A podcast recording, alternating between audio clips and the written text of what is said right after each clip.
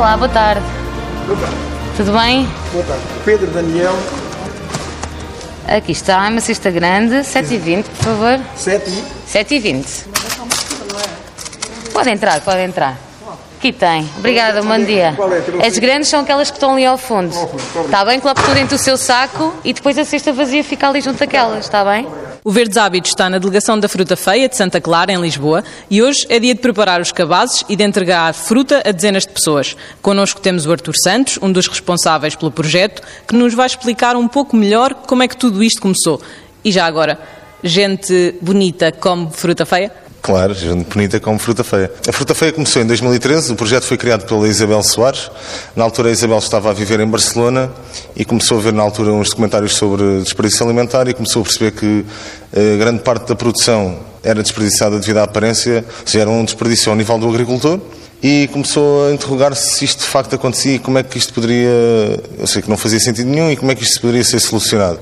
Entretanto, surgiu um programa da Gulbenkian que era dirigido a pessoas portuguesas que estavam a viver no estrangeiro para implementar medidas em Portugal e ela candidatou-se com esta ideia de montar um projeto que aproveitasse precisamente aquela parte da produção que os agricultores não conseguem vender devido a questões estéticas e na altura ficou em segundo lugar, ou seja, não foi o prémio que ela estava à espera, né, porque tinha um prémio monetário associado, mas depois fez um crowdfunding que deu o resto do dinheiro e começou o projeto em novembro de 2013 com um ponto de entrega, na altura com uma rede de 10 agricultores e 100 consumidores associados.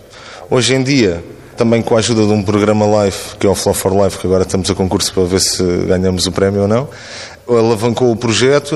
Nesta altura estamos com 12 pontos de entrega entre na região de Lisboa e Porto e estamos com 12 trabalhadores já, temos uma rede de 250 agricultores e temos cerca de 5.500 associados já.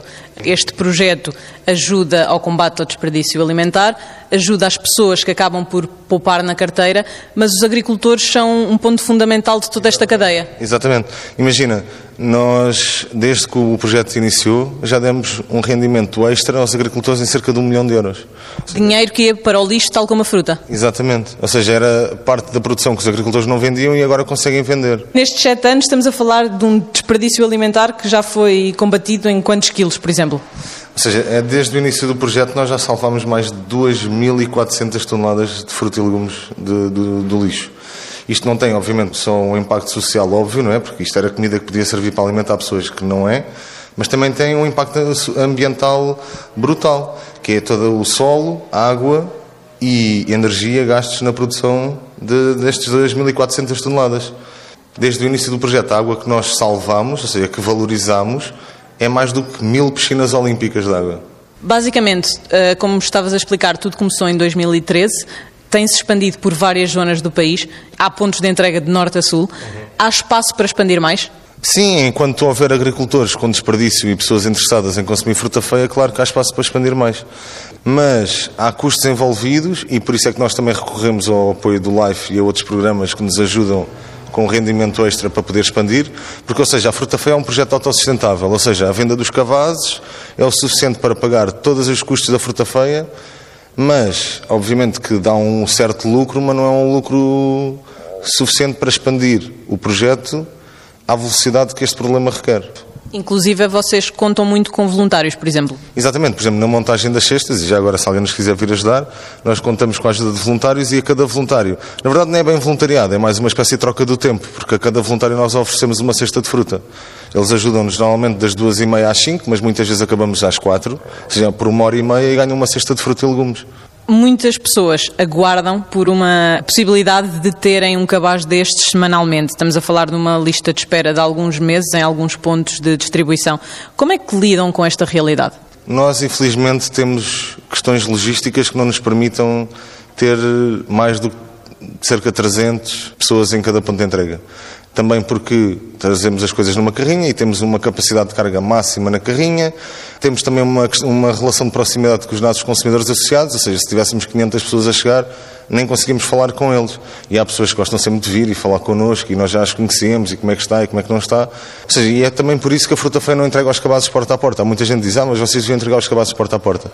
Mas a fruta feia, para além de ser um, uma ferramenta ou um projeto de combate ao desperdício alimentar, é também um, uma cooperativa de consumo. E essa interação entre nós e os consumidores é muito importante e numa entrega porta a porta isso perde-se completamente. Já para não falar do impacto ambiental que é ter entregas porta a porta. No fundo, isso cancela toda a possibilidade de algum dia expandirem, entre aspas, para uma cadeia de supermercados. Não é esse o intuito de todo? Não, não é esse o intuito todo. Ou seja, o nosso objetivo é mantermos a fruta feia como uma cooperativa de consumo. Os consumidores fazem parte da fruta feia e nós somos quase como uma família. Indo para o supermercado, isso desvirtuava completamente as bases do projeto. Nós estamos aqui sentados nesta delegação de Santa Clara, temos cerca de 300 cabazes aqui à nossa frente. Eu vejo tudo menos fruta feia. Sim, quer dizer, há muitas coisas que as pessoas. Porque é que é feio? Muitas vezes é só questões de, de calibre ou questões de coloração. Por exemplo, às vezes os tomates são mais verdes que aquilo que deviam ser, às vezes as nabiças são ratadas, ou as maçãs são mais pequeninas, ou as abóboras têm cicatrizes na casca. Ou seja, há muitos pormenores que, assim à primeira vista, não parece ter nada de mal, mas isso às vezes é o suficiente para não ser aceito pelas grandes distribuidoras. Hoje um cliente ou associado da fruta feia vem aqui e o que é que ele vai levar para casa?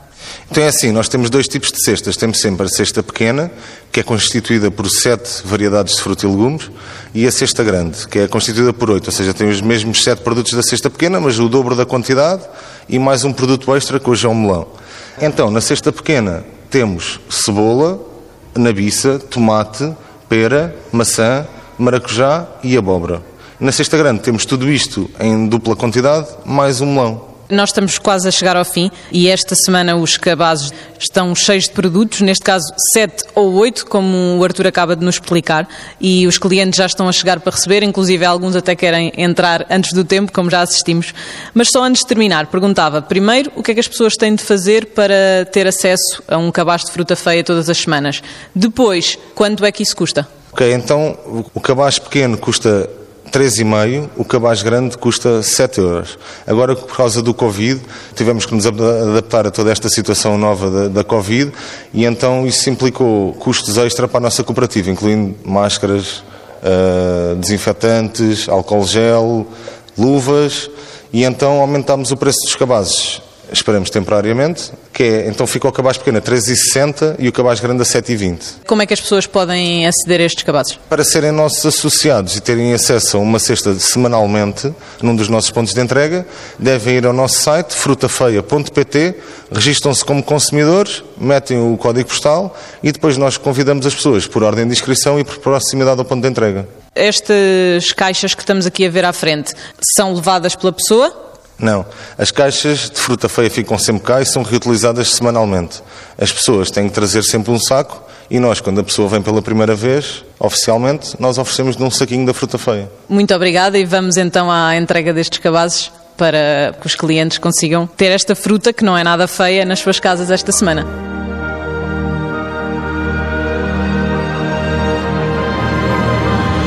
Episódios da série documental É para Amanhã já estão disponíveis.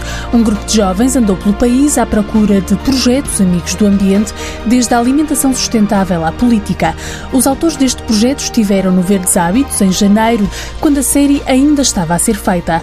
Hoje já é possível ver o resultado deste trabalho em eparamanhã.pt.